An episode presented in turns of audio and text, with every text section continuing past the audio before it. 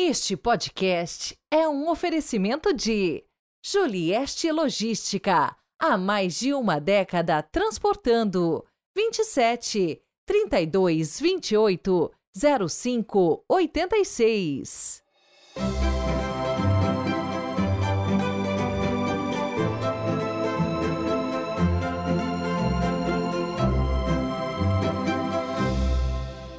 Terceiro domingo da quaresma, 3 de março de 2024. Sejam muito bem-vindos mais uma vez a esta meditação da palavra. Hoje quero mandar o meu super abraço para Carolina Santiago, da paróquia Nossa Senhora do Bom Remédio, de Belém do Pará. Parabéns pelo seu aniversário, saudações e orações para você, viu? Aí, gente, para colocar a intenção de aniversário, precisa ser com um mês de antecedência, no mínimo, tá certo? No Evangelho de hoje, os judeus pedem um sinal e depois não aceitam o sinal que Jesus lhes dá.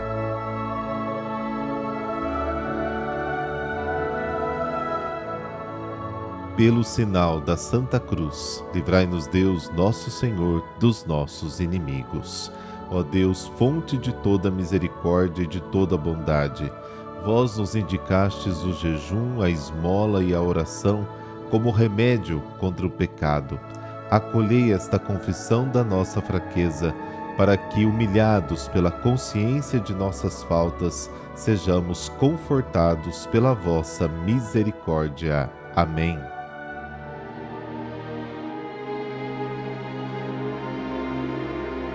João capítulo 2, versículos de 13 a 25. O Senhor esteja convosco, Ele está no meio de nós. Proclamação do Evangelho de Jesus Cristo segundo João. Glória a vós, Senhor. Estava próxima a Páscoa dos judeus e Jesus subiu a Jerusalém. No templo encontrou os vendedores de bois, ovelhas e pombas e os cambistas que estavam aí sentados Fez então um chicote de cordas e expulsou todos do templo, junto com as ovelhas e os bois. Espalhou as moedas e derrubou as mesas dos cambistas. E disse aos que vendiam pombas: Tirai isso daqui, não façais da casa do meu pai uma casa de comércio. Seus discípulos lembraram-se mais tarde que a Escritura diz: O zelo por tua casa me consumirá. Então os judeus perguntaram a Jesus: que sinal nos mostras para agir assim? Ele respondeu: Destruí este templo e em três dias o levantarei. Os judeus disseram: Quarenta e seis anos foram precisos para a construção deste santuário, e tu o levantarás em três dias? Mas Jesus estava falando do templo do seu corpo. Quando Jesus ressuscitou, os discípulos lembraram-se do que ele tinha dito e acreditaram na Escritura e na palavra dele. Jesus estava em Jerusalém durante a festa da Páscoa. Vendo os sinais que realizava, muitos creram no seu nome. Mas Jesus não lhes dava crédito, pois ele conhecia a todos e não precisava do testemunho de ninguém acerca do ser humano, porque ele conhecia o homem por dentro. Palavra da salvação. Glória a vós, Senhor.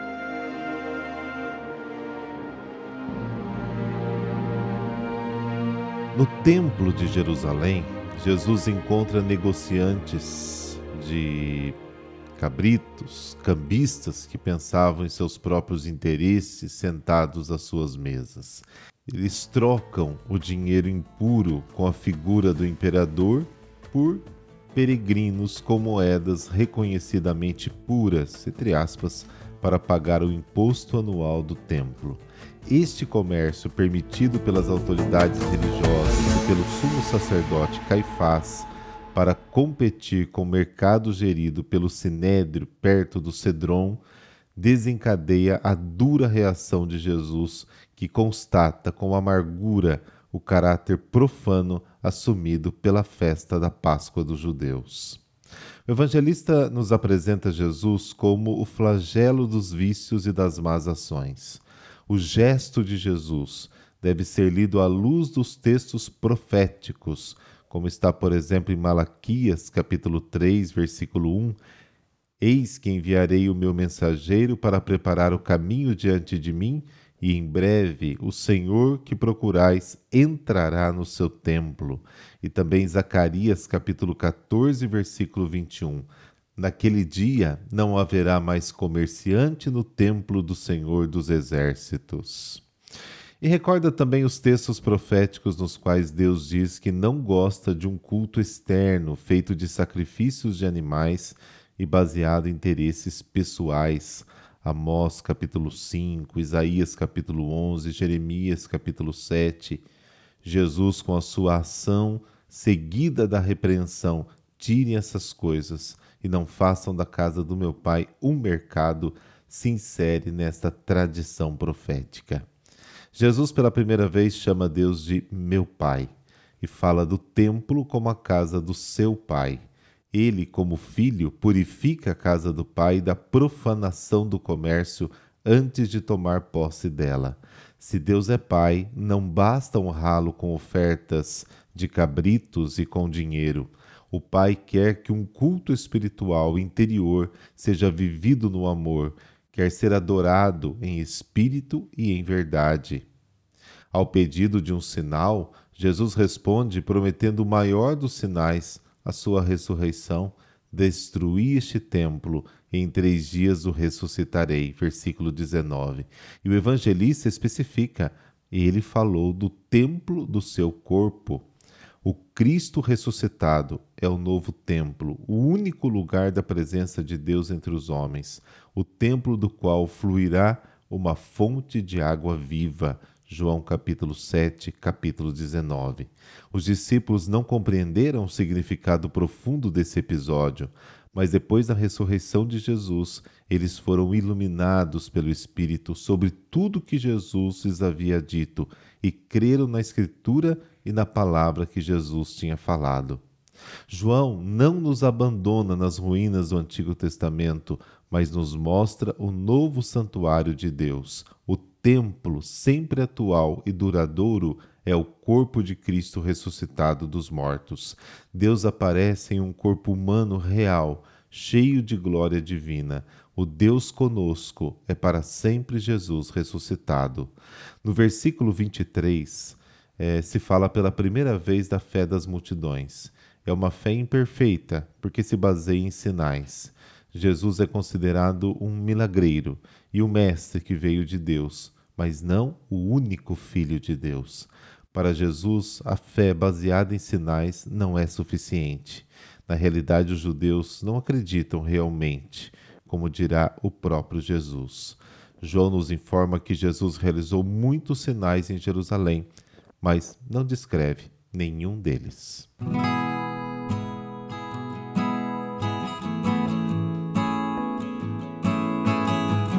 São Marino de Cesareia. No século III, Marino, um oficial do Império Romano, era reconhecido pelo seu valor militar e por isso candidato a um cargo importante, o de centurião na Cesareia, em Israel, sob o domínio romano. Marino era cristão, embora não abertamente por causa das perseguições constantes. A sua provável indicação ao cargo despertou a inveja de outros militares que também cobiçavam este mesmo cargo, e um deles, sabendo da sua crença religiosa, invocou uma lei antiga pela qual era necessário para assumir tal posto sacrificar aos deuses romanos, e intentava assim que Marino publicamente se declarasse cristão, de modo a poder ser incriminado. De fato, Marino não hesitou em assumir publicamente a sua fé, alegando que não poderia fazer um ato de adoração a falsos deuses. Normalmente teria sido imediatamente condenado, mas por causa do seu prestígio e a admiração de muitos, teve como concessão um período de três horas para decidir entre a apostasia, que é a negação da fé, e a sentença de morte. Saindo do pretório, onde dera o seu testemunho, encontrou-se, certamente de forma providencial, com o bispo Teocteno.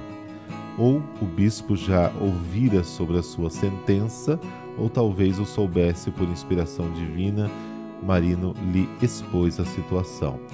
Teocteno o levou a uma igreja e ali, diante de uma espada e dos escritos do Evangelho, o instruiu a decidir entre um e outro, ressaltando que tal escolha deveria ser digna de um cristão. Marino logo colocou as mãos sobre os santos evangelhos. Teocteno então disse-lhe como despedida: Conta com a graça de Deus para permaneceres fiel à tua escolha e mereceres as recompensas prometidas pelo Evangelho. Ao fim do prazo determinado, Marino se apresentou ao tribunal e, diante das autoridades, confirmou sua fé e a impossibilidade de prestar ao imperador de Roma um culto que só pode ser oferecido a Deus. Em seguida, foi executado por degolação. Outro cristão, senador Astério, estava presente na execução e envolveu na sua capa a cabeça e o corpo do Marte, transportando-a sobre os seus próprios ombros para sepultá-lo de modo digno. Ele não ignorava que tal atitude pudesse colocá-lo também em perigo de vida e realmente foi também condenado e morto. Assim, os dois receberam a coroa da glória em torno do ano 260. Senhor Deus, que nos mergulha no mar da vossa misericórdia Dai-nos as graças necessárias para resistir ao mundo, ao império das tentações pagãs, aos constrangimentos e perseguições, para que, a exemplo e por intercessão de São Marino de Cesareia e São Astério, sermos capazes de carregar nos ombros a dignidade da verdadeira escolha cristã, na firmeza da fé e na vivência da caridade. Amém.